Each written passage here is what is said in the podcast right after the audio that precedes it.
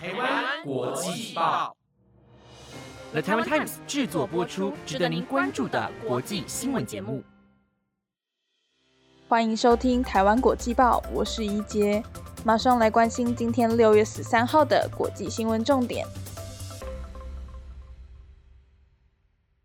Hello，各位听众，晚安。今天要带您来关心的国际新闻重点有：意大利前总理贝鲁斯科尼辞世，媒体事业股价渴望重振；英国男子徒手攀登世界第五大高楼，遭南韩警方逮捕。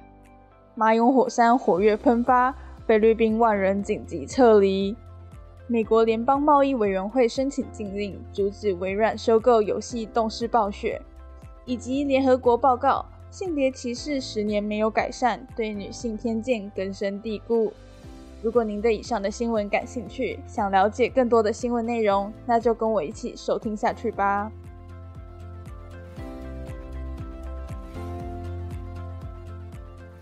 今天的第一则新闻带您来关心：意大利前总理贝鲁斯科尼辞世，媒体事业股价渴望重振。意大利前总理贝鲁斯科尼辞世，享受八十六岁，将于六月十四号星期三米兰大教堂举行国葬仪式。而贝鲁斯科尼传出逝世消息后，旗下媒体 MFE Media for Europe 的股价应声劲扬。路透社报道。这项投资人看好贝鲁斯科尼家族的事业帝国将开启新格局。贝鲁斯科尼踏入政坛前，依靠商业电视台事业成为亿万富翁。他今天传出在意大利米兰一所医院辞世，享受八十六岁。米兰股市开盘后，MFE 的 B 股一度大涨百分之十点三。贝鲁斯科尼的家族控股公司费尼投资。持有百分之四十八的 MFE 股份。MFE 不仅在意大利与西班牙经营商业电视频道，也在德国电视七台逐渐取得一定分量持股。近几个月，每当贝鲁斯科尼传出健康恶化消息，MFE 的股价都应声上涨。今天走势也符合相同模式。虽然看似不近，但反映出投资人认为，随着他的离去。可能为这家公司开启其他选项。MFE 目前由贝鲁斯科尼的儿子皮耶尔执掌业务。面对美国影视串流巨擘挖走越来越多观众，MFE 已想办法从原来地盘意大利扩大到欧洲其他版图，试图稳住阵脚。随着媒体市况瞬息万变，一些投资人似乎看好贝鲁斯科尼的接班人，可能更不排斥为 MFE 寻求合伙关系。或把公司卖给较大对手。贝鲁斯科尼从未公开指定继任者，但熟悉情况的人士指出，从2005年起担任费尼投资董事长贝鲁斯科尼最年长子女，现年56岁的女儿玛丽娜是最可能的人选。贝鲁斯科尼早在玛丽娜二十多岁时就让她参与事业经营。当贝鲁斯科尼1994年跨入政坛后，被迫放手经营。玛丽娜的重要性与日俱增。近十年，贝鲁斯科尼健康日衰，玛丽娜在费尼投资的领导分量也越来越重。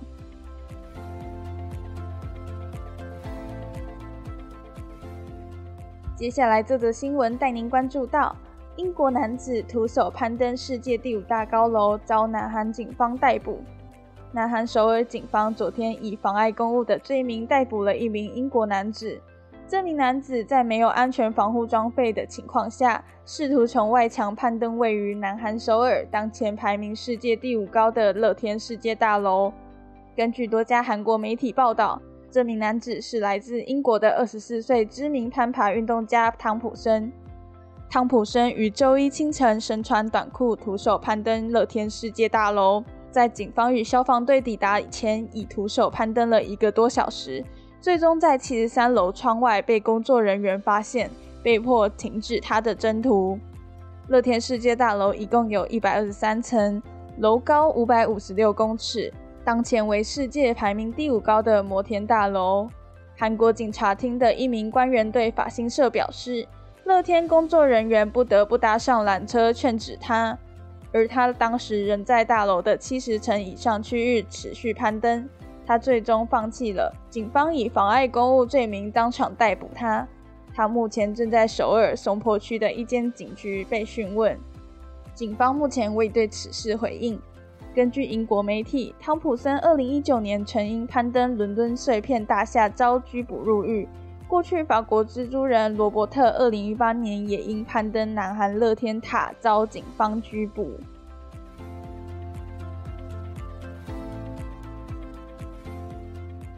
下一则新闻要带您看到的是。马永火山活跃喷发，菲律宾万人紧急撤离。菲律宾最活跃的火山马永火山今天缓缓喷出熔岩，数以计万居民被迫紧急撤离，以躲避可能危及生命的猛烈喷发。引述美联社报道，自上周火山活动增加以来，已有超过一万两千六百人被强制撤离火山口方圆六公里的地区，当地大多是贫困的农业社区。不过，目前仍有数以计千居民留在马永火山下方永久危险区内。这个区域长期以来都是禁区，但仍有许多人因无处可去，只能世代在此居住耕种。菲律宾火山地地震研究所所长巴科科尔警告，马永火山自十一号晚间开始喷出熔岩，一旦喷发变得猛烈，周边的风险区可能扩大。一旦这种情况发生，身处危险区内的居民应准备撤离至紧急避难所。巴克科尔指出，目前火山仅出现溢流式喷发，该机构将每天密切观察火山状况。昨晚，在距离马勇火山约十四公里、非国东北部埃尔贝省首府雷加斯皮市的滨海区，许多人在拍摄火山的照片。埃尔贝省已在本月九号进入紧急状态，以利发生大喷发时能更迅速地分发救灾资金。马勇火山喷发警报也于八号升高至五级警戒系统中的第三级，意味着这座火山正处于高度不稳定状态，可能在数周或数天内发生危险的喷发。菲律宾境内共有二十四座火山。马永火山位于马尼拉东南方约三百四十公里的埃尔贝省，标高两千四百六十三公尺，横跨巴士镇，拥有全世界最完美的圆锥体。它在过去四百年间喷发过至少五十一次，最严重的一次在一八一四年，估计造成两千两百多人丧生。上次猛烈喷发则是在二零一八年，导致数万居民流离失所。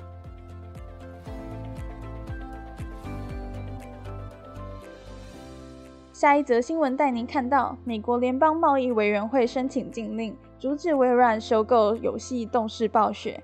法庭文件显示，美国联邦贸易委员会今天要求联邦法院阻止科技巨头微软完成以六百九十亿美元收购美国游戏巨擘动视暴雪一案。法新社报道，联邦贸易委员会与文件中表示，在确定这项收购案是否违反反托拉斯法之际。有必要发布临时禁制令。美国政府向北加州地方法院申请临时禁制令，试图阻止这项收购案在七月十八号的最后期限之前完成。美国联邦贸易委员会定八月举行听证会，讨论这项交易的优点，但向联邦法院提出上诉，可能使微软在程序完成前遭到限制令阻挠，无法如期完成收购。在联邦贸易委员会向法官说明收购为何违法，以及微软说明为何应该继续之后，停止收购需要加州法院法官同意。微软去年初发起对动视暴雪的巨额收购，以创建仅次于中国腾讯和日本索尼的世界第三大游戏公司，引发反托拉斯的疑虑。虽然欧洲联盟批准该交易，但英国竞争及市场管理局四月否决此收购案，理由是有害云端游戏业竞争。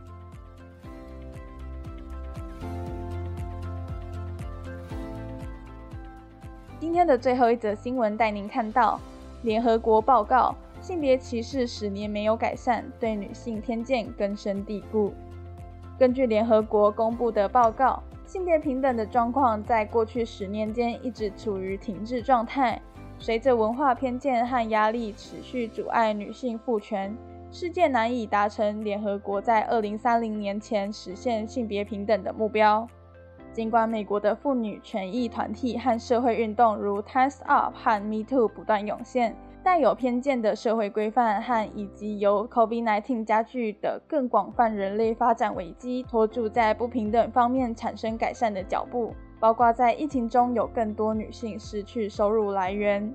在联合国开发计划署分析的七项偏见中，不管什么性别，有偏见的性别社会规范在全球普遍存在。将近百分之九十的人至少有一项偏见。根据报告，这些偏见普遍存在于男性和女性之间，表明这些偏见已根深蒂固，对于男性和女性产生差不多程度的影响。联合国开发计划署发布的最新性别社会规范指数报告，采用了世界价值调查的资料，将政治、经济、教育和身体完整权等指标纳入考量。世界价值调查是一项关注全球价值观和信仰如何变化的研究。根据联合国开发计划署，尽管强力的全球和地方妇女权利运动如 Me Too 正在进行，这项指数显示十年来对女性的偏见没有改善。举例来说，全球有将近百分之六十九人口仍旧相信，相比于女性，男性能更好地成为政治领袖，而仅有百分之二十七的人认为。女性与男性享有相同权利，对民主至关重要。百分之四十六的人相信男性应有更多工作权利，百分之四十三的人则认为男性是更好的商业领袖。联合国开发计划署指出，对女性福祉更直接的伤害，可以从暴力行为的看法以小见大。每四个人中就有一个以上相信男性殴打妻子是合理的。联合国开发计划署兼容经济性别专家桑蒂亚各向路透社指出：“我们必须扭转这些性别偏见和社会规范，但最终的目标是改善男女之间、人与人之间的权利关系。”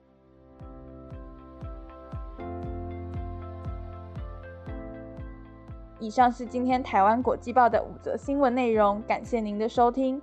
如果对我们的节目有任何想法和建议，都欢迎到台湾国际报的 Apple Podcast、IG、FB 留言告诉我们。以上节目由了台湾 Times 制作播出，我们就下礼拜见喽，拜拜。